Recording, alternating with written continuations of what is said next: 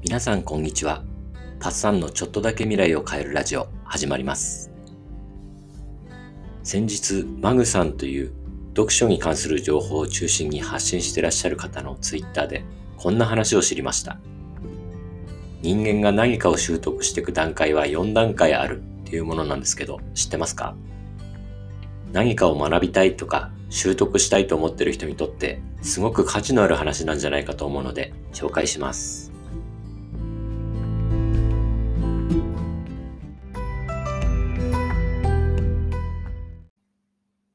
マグさんの言う能力の段階っていうのはアメリカの心理学者マズローの唱えた学習の4段階っていう理論です。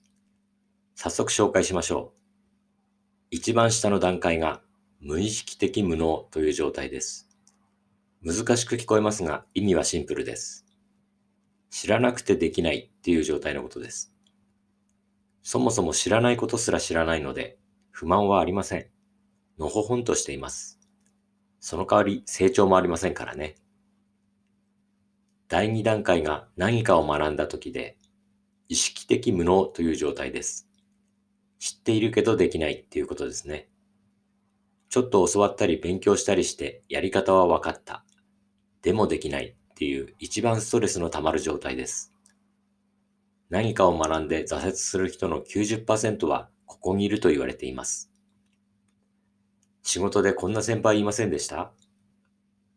いい？一回しか言わないからねって言って教えた後、できないとめっちゃ怒る人。できるかそんなもん。こっちは意識的無能じゃってことですよね。無理に決まってんですよ。相手にしない方がいいです。そして、その苦しさを超えて光が見える第3段階。意識的有能です。意識すればできる。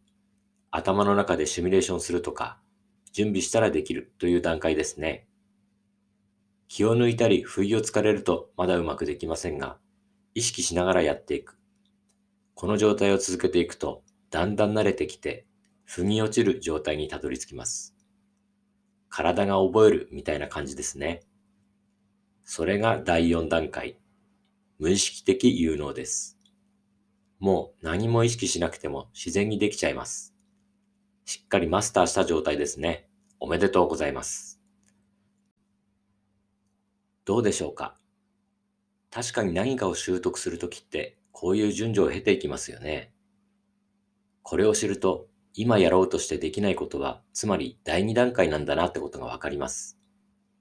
ここでできてないからってこの先ずっとできないわけではないんです。もちろん物によっては時間がかかりますよ。ただ僕がいいなと思ったのは特に心の持ち方についてこの学習の4段階を知っているのは意味あることだなと思うんです。最近このラジオでは、こう考えてみたらどうですか？みたいなのをよく取り上げてますよね。ただ、なるほどなぁと思ってもなかなか実行できなかったりします。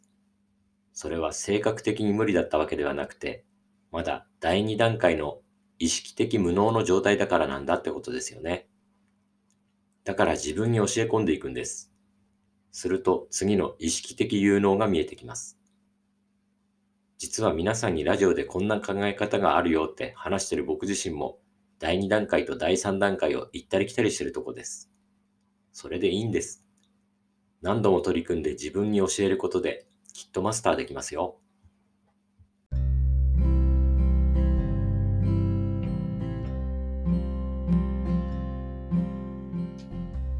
今日はマグさんという方のツイートをもとにして学習の4段階についてお話ししました。マグさんは特に第1段階と第2段階の間に注目してそこに読書の意義があるんだと言っています。確かに0は0のままですが1になった瞬間に成長が始まりますもんね。今日はこの辺にしたいと思います。皆さんの未来がちょっとだけ良くなることを願ってバイバイ。